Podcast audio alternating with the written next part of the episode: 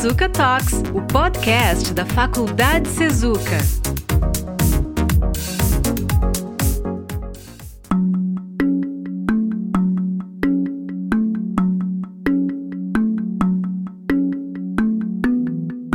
Sejam bem-vindos ao episódio número 15 do Sezuka Talks, o podcast do Sezuka, gravado em 12 de junho de 2019. O nosso objetivo é realizar um diálogo entre os cursos, trazendo temas que permitam um enfoque interdisciplinar.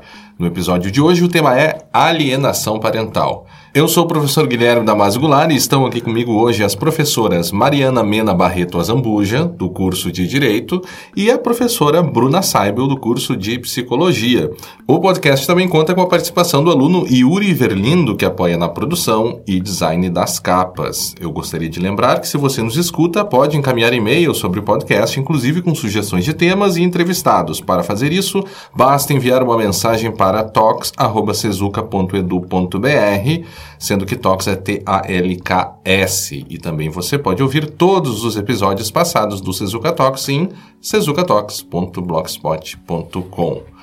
Hoje o tema envolve relações familiares, né? E, e como as famílias a realidade é complexa e as famílias também são muito complexas, né? A gente, nas nossas disciplinas particulares, a gente sempre tenta analisar os fenômenos de maneira compartimentalizada, né? Ou seja, no âmbito do direito, a gente analisa as relações do direito, jurídicas, né? Do fato social, a psicologia vê como as pessoas pensam, como se sentem, os seus conflitos e tal.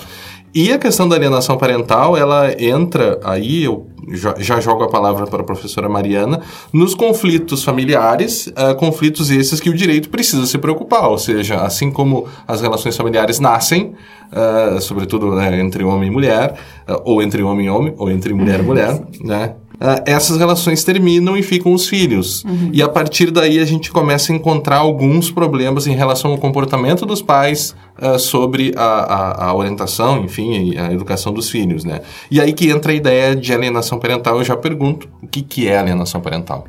Bom, uh, boa tarde a todos. Então, novamente é um prazer para mim estar aqui, ainda mais falando de um tema tão interessante como é o caso da alienação parental e tão recorrente cada vez mais, infelizmente. Por isso ele tem que ser discutido, sobretudo em cursos como de Direito e Psicologia. Então, a definição de alienação parental é, é uma prática que é caracterizada por uma interferência na formação psicológica da criança e do adolescente e que, via de regra, é promovida pelos pais, mas não somente pelos pais, ela pode também ser uh, promovida ou induzida pelos avós ou por qualquer uh, um que possa deter a, a guarda dessa criança ou adolescente. Então, inicialmente, essa, essas formas de alienação elas podem vir em três diferentes níveis. Ela pode ser leve, pode ser moderada, pode ser grave, mas a definição seria isso: uma uhum. forma de interferência, uma forma de uh, reduzir a imagem do genitor alienado perante o filho. Uhum. Não, não, só do genitor, mas dos outros que participam também. Perfeito. Você diria que é mais comum que é, pai e mãe ou também outros familiares? Certamente é mais comum entre pai e mãe, mas eu te digo que na prática eu vejo que acontece bastante também partindo dos avós, uhum. como alienantes. Uhum. Então. Explica para nós também um pouquinho qual é a diferença ou o que faz o alienante e o alienado. O alienante é a pessoa que vai fazer, realizar essa essa, essa essa interferência, ela, ela, é ela que vai induzir o filho ou, enfim, o neto a não querer ficar, não querer ficar é. com o, o, outro genitor, enfim, falar sobre a conduta, tentar afastá-los, seja por de várias formas, tanto no período de convivência que ele vai ter com esse outro genitor, seja mesmo por meio de telefonemas. Então é uma tentativa de afastar mediante mediante atos de interferência, atos né? de interferência uhum. e, e, enfim, formas de fazer com que o filho acredite que aquela pessoa tem algum tipo de conduta inapropriada uhum. ou que Uh, inclusive, o, o, genitor ou o alienante, ele pode tentar trazer o filho como se fosse para um, digamos assim, é, é, uma cumplicidade com o filho. Então, ele, ele, ele, uhum. ele, faz aquela cumplicidade com o filho, querendo dizer que eles estão como se estivessem lados opostos. Uhum. É nesse sentido que eu, que eu queria dizer. Sim, os dois estão ali lutando contra o outro, que é Exatamente. a parte ruim. Que é, seria é, o lado ruim da, lado ruim da, da- família. da então, família. Seria mais ou menos nesse sentido. E professora Bruna, é, eu imagino que isso tem efeitos para todo mundo, né? Mas talvez a criança e, e o jovem, né? Eu não sei qual, qual vai ser mais ou menos o enfoque que vocês pretendem trazer, mas a criança e o jovem certamente eles vão, vão ter alguns problemas aí, porque é, é, também tem outra coisa, né? Às vezes os pais e as mães de fato não são pessoas muito boas para os seus filhos, então você pode ter eventualmente situações de que talvez se justifique um afastamento, enfim. Mas no caso da alienação parental não parece que isso ocorre, né? E aí quais seriam os efeitos e os, e os prejuízos aí para os envolvidos? Então, a gente percebe que no caso da alienação parental com crianças e adolescentes, a criança e o adolescente ela entra muito ah, no meio da relação, né? Ou de uma relação que está para ser finalizada, né? No processo de, de divórcio, por exemplo, numa relação que é distanciada ou negligenciada, ou numa relação que já terminou, né? Ah, de qualquer maneira, a criança e o adolescente assumem uma posição no meio do casal, que de qualquer forma já é prejuízo, né, para essa criança e adolescente. Ela fica triangulada, como a gente diz na abordagem sistêmica, entre o casal, né, na relação conjugal, se a criança ou adolescente entra no meio desse, dessa relação, de qualquer forma, isso já gera prejuízo para ela, porque ela passa a assumir um papel na família que não é o seu. Sim. né? E aí, no caso da alienação parental, ela, ainda como a professora Mariana trouxe, ela se vê ah, diante de uma disputa na qual ela precisa escolher um lado.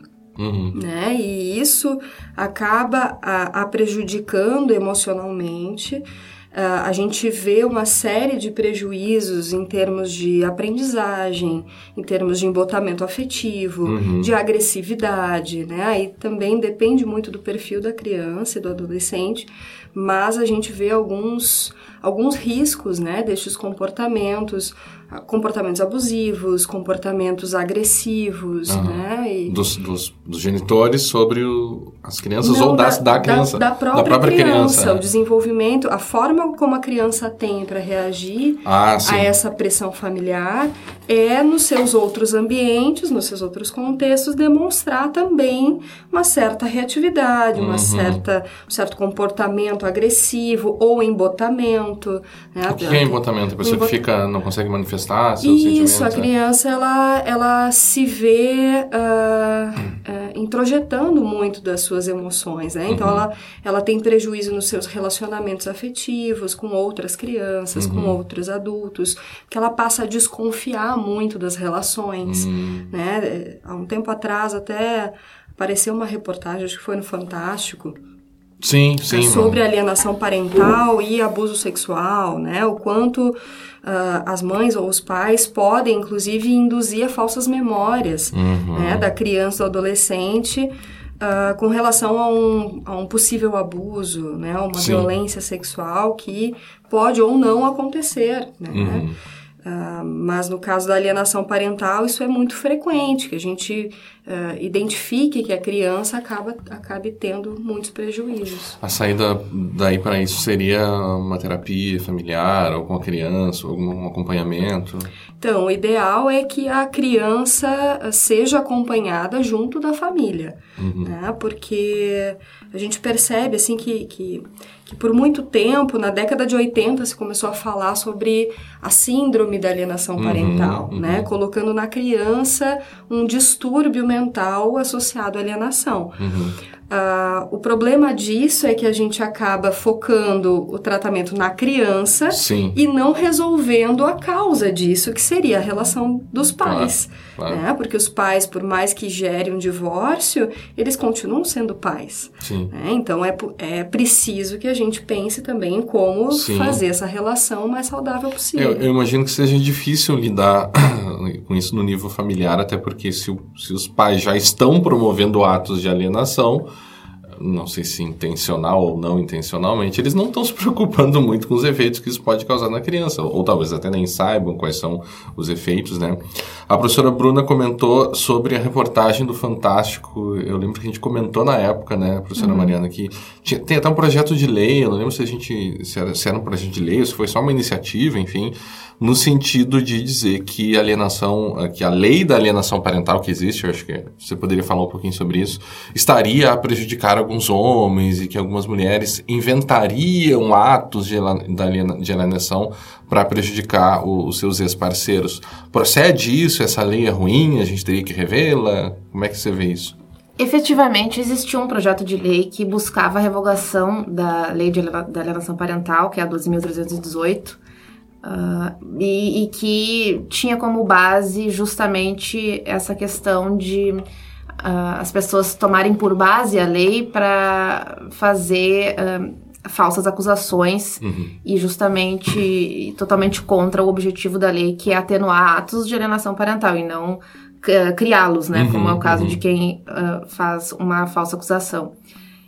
Eu acredito sinceramente que a lei veio para regular uma situação que já acontecia há muitos anos, uhum. tanto que, como a professora Bruna falou, é, é, algo que foi identificado como síndrome desde a década de 70, 80. Uhum. Então, só que isso só foi regulamentado no Brasil, ao menos em 2010, com o advento dessa lei. O que, ao meu ver, foi um grande avanço, porque se verifica muito esse, a alienação parental dentro dos processos judiciais, então o fato de não, não ter nenhuma regulamentação a respeito me parece que é um retrocesso. Uhum. É claro que ela é utilizada uh, de maneira equivocada em algumas situações, mas eu não acredito que a revogação da lei seja a medida sim. a se tomar, e sim que ao se identificar que o suposto alienante ou o suposto alienador está enfim, contando mentiras dentro do processo, ele tem que ser penalizado. Claro.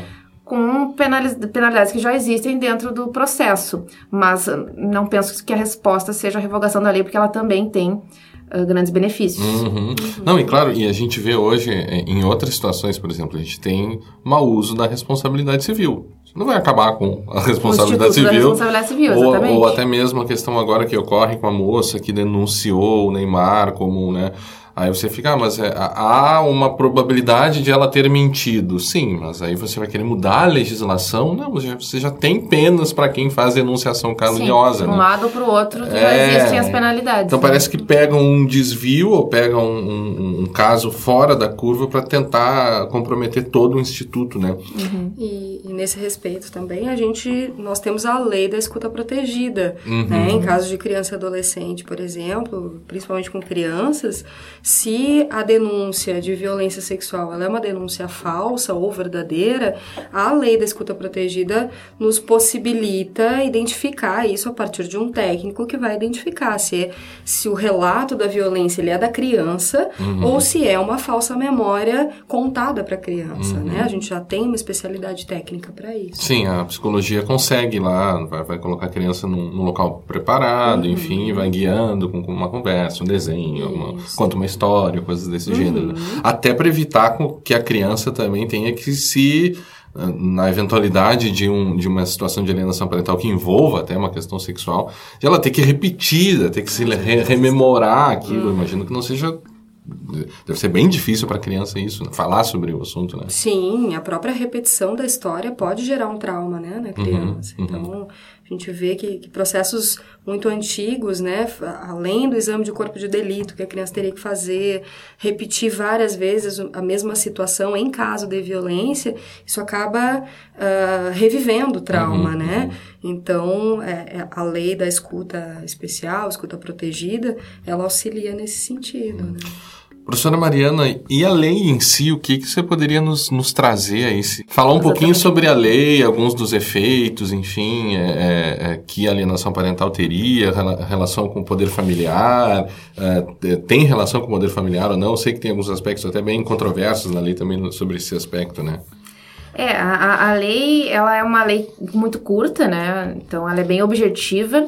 E eu penso que existem dois artigos que são os mais relevantes, que que são o segundo e o sexto, onde respectivamente vem as, uh, algumas práticas, Uhum. no, no artigo 2 vem as, algumas práticas que são consideradas alienação parental, naturalmente que num rol exemplificativo, não taxativo, e no artigo 6 vem al- algumas medidas que o juiz tomaria, no caso, para tentativa de atenuar essas ah, condutas. Uhum. Então, em relação ao artigo 2 ele traz algumas práticas que são capazes de configurar a alienação parental, Uhum. e dentre elas eu posso ci- po- poderia citar a campanha de desqualificação do, do genitor, ou seja, a questão de tentar denegrir a imagem do genitor para o filho, Cu- a dificultar o exercício da autoridade parental ah, seria até a própria questão de dificultar a visitação Uhum. que hoje se chama de convivência né, e não visitação, mas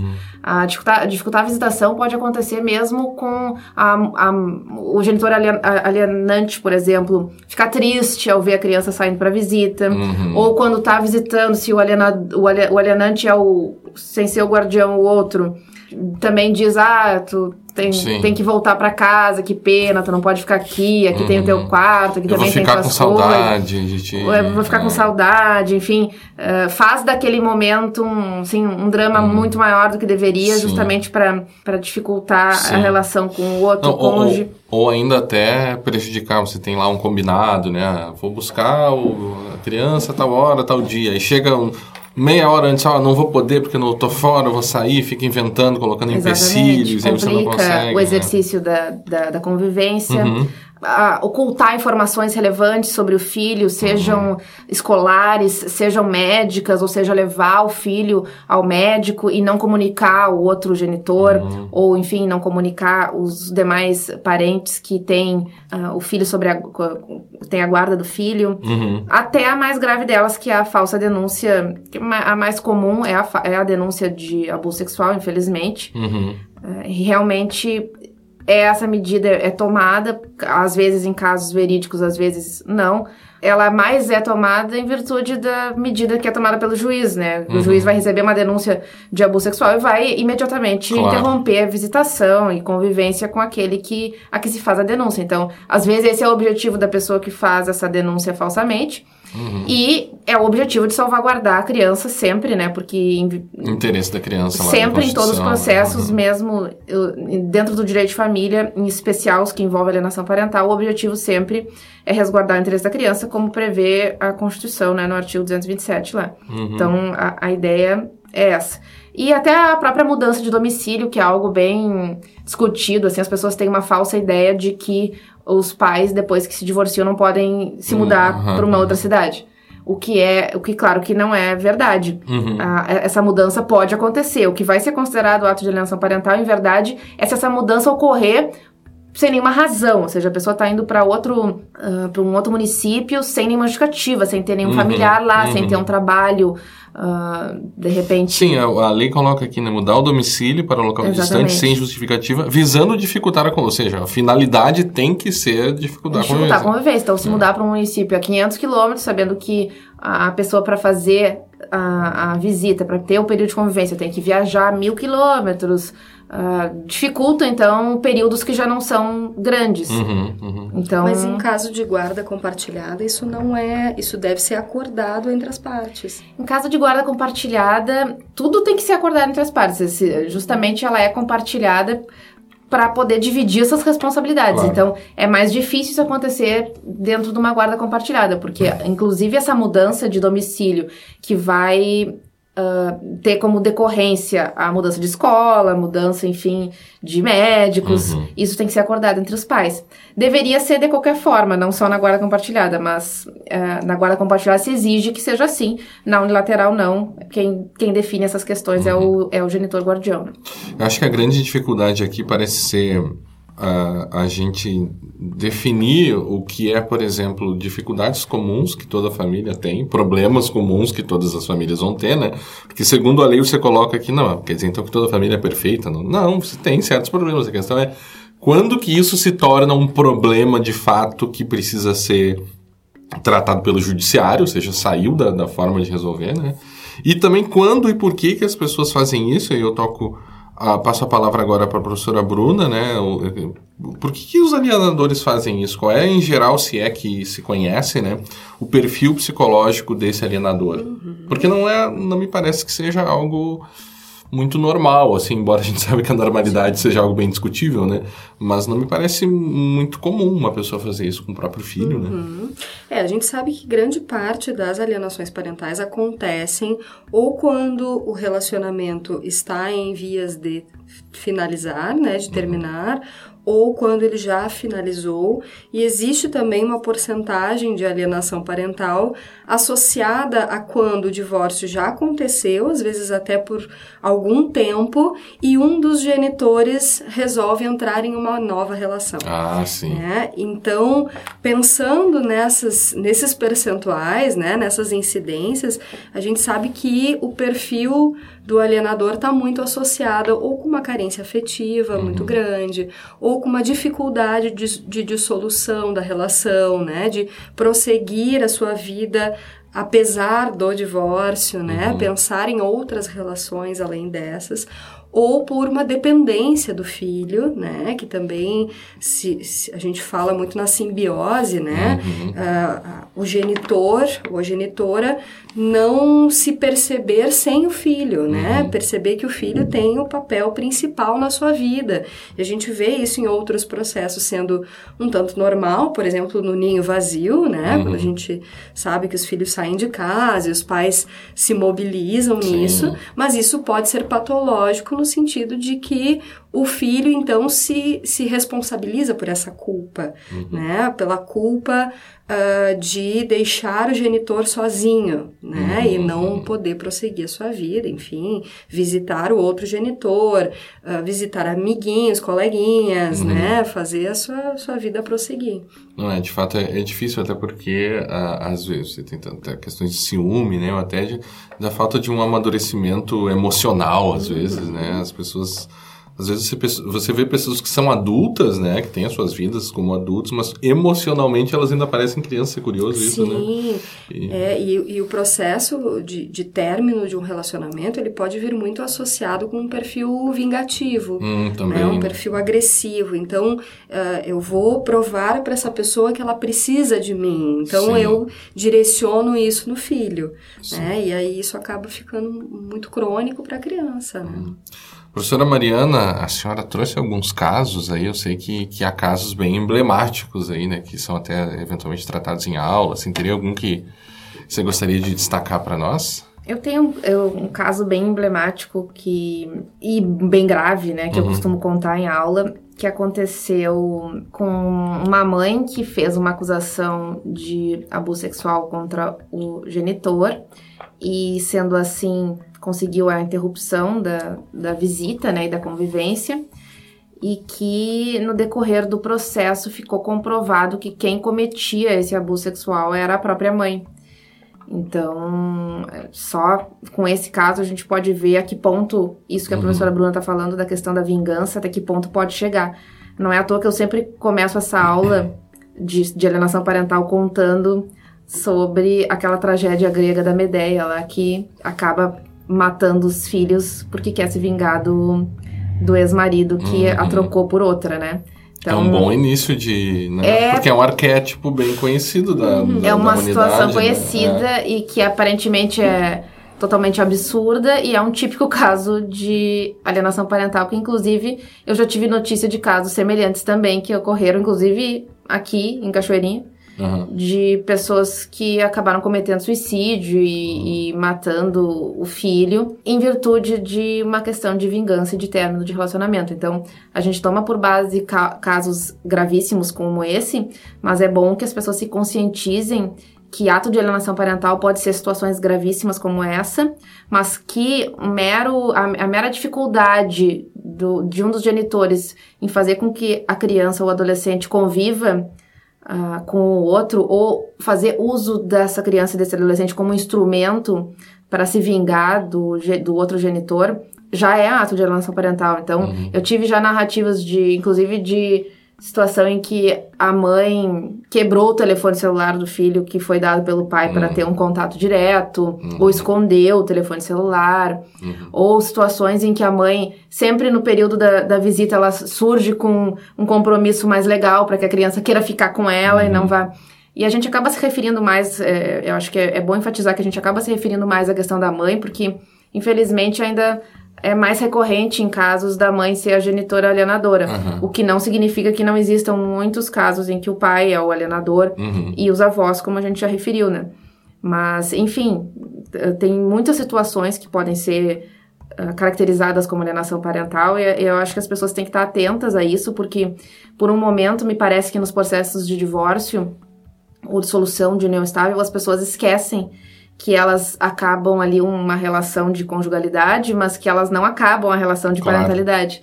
Então, Vão ter que conviver elas por conta têm do filho que para conviver sempre, né? para sempre. Então, a- a- embora essas, essas situações de alienação parental possam ser temporárias, qu- me parece que até a professora Bruna pode falar mais sobre isso. Essa, esse reflexo que tem nessas crianças e nesses adolescentes em, em situações como essa são permanentes, né? Eles É, a gente sabe de casos de filhos adultos Exatamente. já, né? Que passados 20 anos, 30 anos, ainda tinham uma visão do genitor alienado, né? Como se fosse uma pessoa muito ruim, muito cruel, muito maldosa, né? Não tinha interesse, né? Em casos de, de estágios mais graves de alienação, não tem interesse, eh, pode até sofrer um certo pânico, né? Reações de pânico Sim, físicas, sim- né? físicas, orgânicas, pelo simples fato de pensar em se aproximar do outro genitor que foi Uhum. alienado, né? Então, isso é muito grave. É... E, e até como o exemplo que você dá é uma pessoa que cresce e carrega consigo um grave problema, difícil de resolver, vai precisar fazer Sim. terapia. Provavelmente os seus próprios relacionamentos também vão ser, vão estar viciados por conta disso, né? Sim, a gente percebe que muitas vezes a alienação ela prejudica as relações interpessoais, né? Então, o processo da confiança, né, no outro, ah, o, o se permitir se envolver, né? Uhum. E até em alguma relação conjugal ah, evitar ah, produzir os mesmos comportamentos, né? E, e- saber confiar e, e saber agir de outra forma que não a vingativa, desconfiada, raivosa, né? E, e eu, eu- parece que é, é algo bem comum, de fato, quando a gente começa a analisar as situações que a gente vê no, no nosso entorno, de pessoas conhecidas, a gente sempre lembra de um ou de outro caso, assim, bah, aquela pessoa conhecida, acontecia isso, aconteceu aquilo, fulano separou e tal.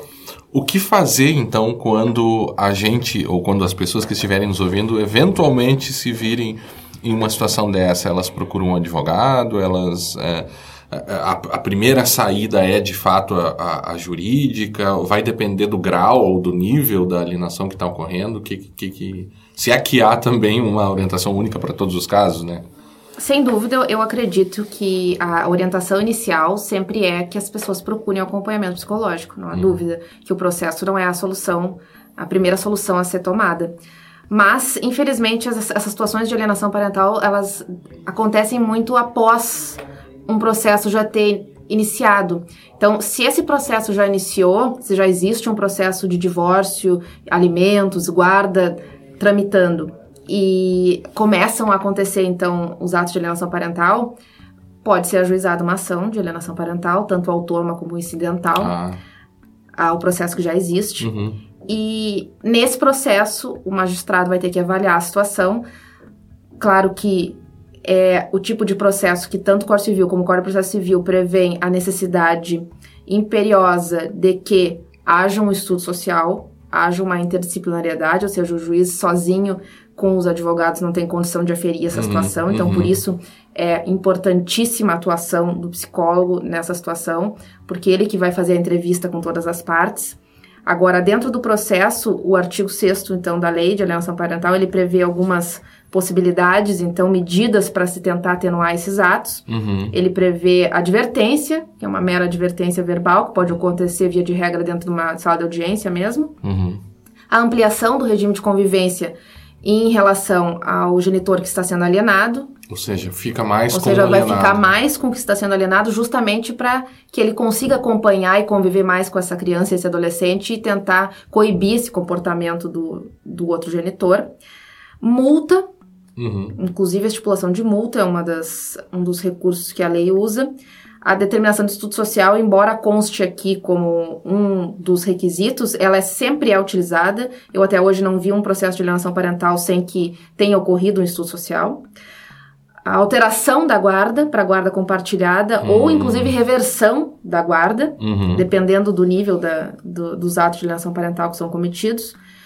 A fixação cautelar de domicílio da criança e do adolescente, que seria nesses casos em que houve mudança de domicílio. E, por fim, o mais grave deles, que é a, a suspensão da autoridade parental, que, inclusive, daí afastaria esse genitor da, da- do poder familiar, né? Que ficaria, então, só com o genitor alienado. Hum. Seria A gente teve um trabalho aqui, não teve, professora Mariana, sobre.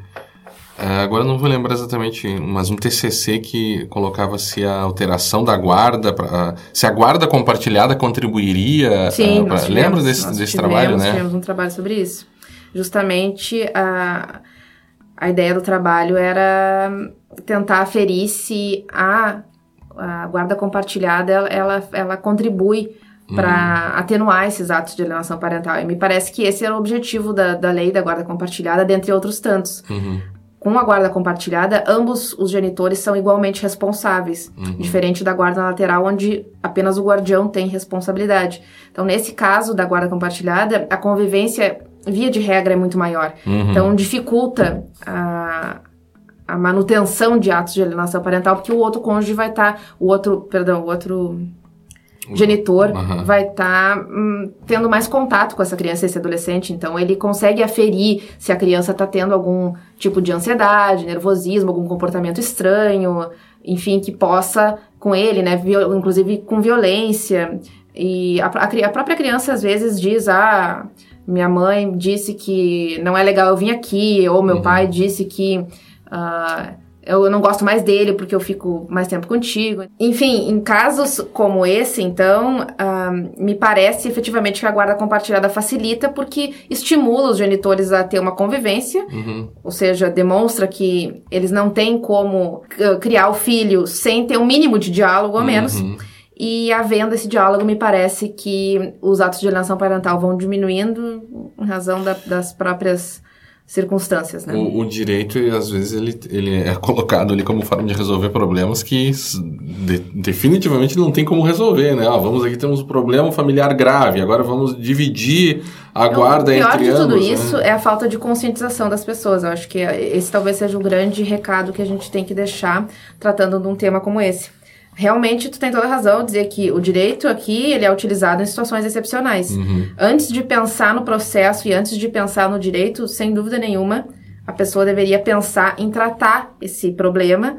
Ah, é um problema emocional, um problema de cunho psicológico que deveria ter- ser, ser tratado nessa esfera e não dentro do processo onde vai acabar refletindo na criança de uma forma ou de outra. Ou seja, essa criança vai ter que ser ouvida, ah, mesmo que através de depoimento especial, mas já está sendo colocada numa situação delicada que não precisaria se os pais tomassem essas ah, atitudes previamente. Então, a- acho que é importantíssimo que a gente considere que isso só pode ir para dentro de um processo em último caso. Uhum. É, a gente percebe que muitas, muitas famílias que buscam acompanhamento psicológico acaba sendo por determinação judicial, né? Então, o juiz ah, define que a família ou o alienador busque um acompanhamento psicológico e aí, no fim das contas, o acompanhamento psicológico acaba entrando como uma punição, né? Como uma certa É. punição ao caso. Exatamente. Quando ah, o ideal seria que as partes pudessem identificar que nós estamos falando do bem-estar da criança. Uhum. né? Nós não estamos falando de uma resolução de conflito conjugal. Uhum. né? Para resolução de conflito conjugal, a gente tem outros processos aí, inclusive psicológicos,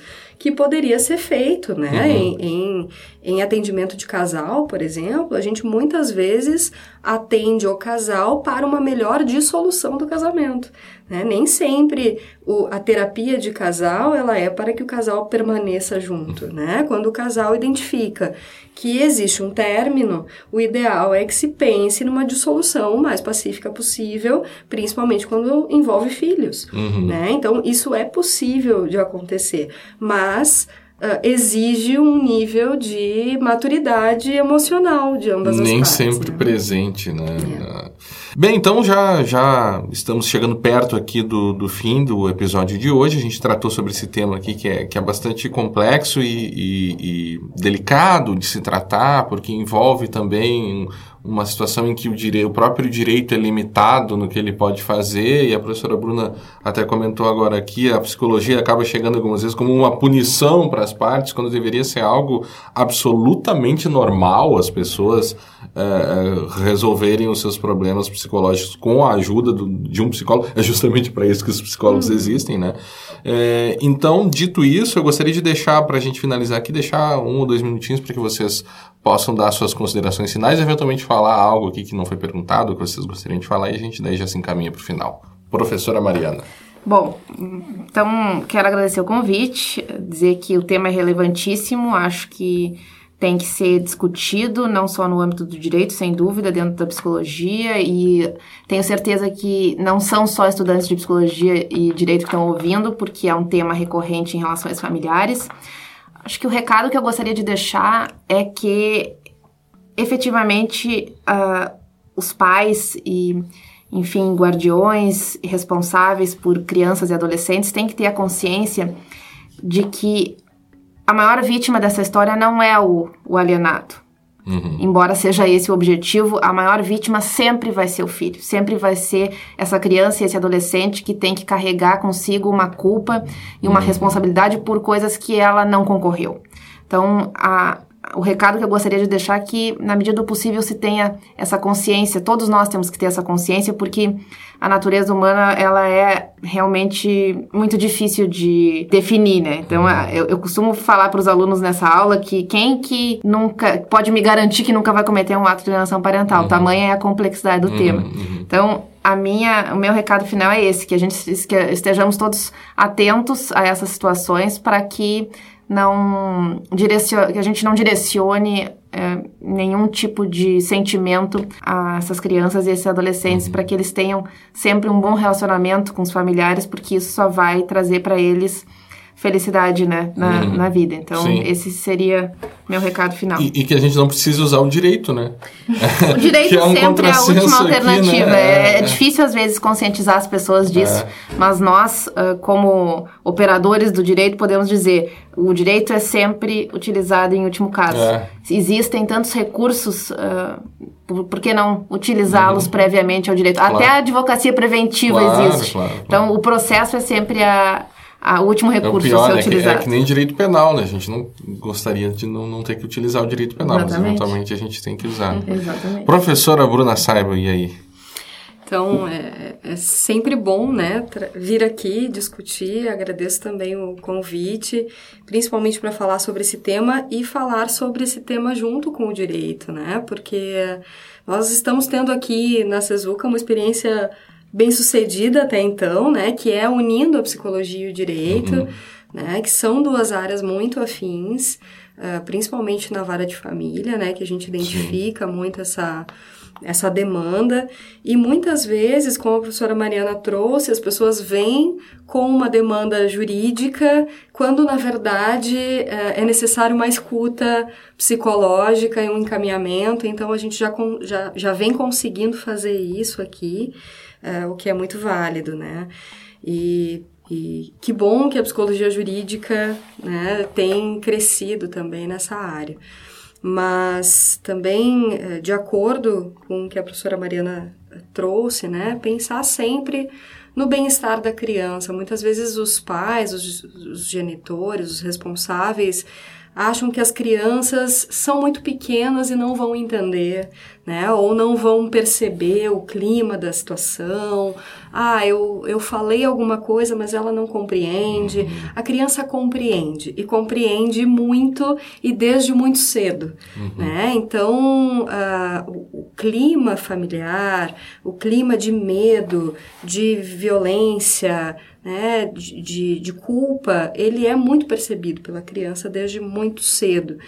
E muitas vezes os genitores, eles acham, percebem que estão de certa forma contribuindo ou dando um benefício para a criança, por exemplo, oferecendo presentes em, uhum. né, em excesso, oferecendo vantagens em excesso, quando na verdade isso é uma superproteção que também vai prejudicar a criança nesses uhum. casos, né? Então é necessário que os adultos sejam os mais maduros hum. nessas relações, né? E que possam cuidar desta relação parental, que é uma relação frágil também, uhum, né? Não é pelo, pelo fato de uma criança ter nascido ou ter sido até adotada, né? Uhum, porque a gente sabe que não, em processos de adoção também existem alienações parentais, infelizmente, né? Uh, por uma criança estar no seio familiar, isso não quer dizer que ela uh, demanda lealdade a vida inteira, né? Que ela será uh, leal a vida toda àquela relação patológica. Não, uhum. a relação parental ela também precisa ser nutrida, assim como a relação conjugal, uhum. né? E nutrida com bons exemplos, com uma relação de qualidade, né? Com uma relação de atenção, de uhum. carinho, de afeto e também de limites e regras, né? Que a criança precisa e vê como afeto. Sim. Então, Só é pena de levar para o resto da vida os efeitos maléficos disso, Sim. como você colocou antes, né? Dificuldade para se relacionar depois, é. traumas. E né? o fato de o genitor não gostar ou não ter mais um vínculo com outro genitor, isso não quer dizer que a criança não tenha o direito de gostar. Né, e de admirar, enfim, isso não, não deveria ser uma ameaça para uhum. nenhum dos genitores, uhum. né? Então...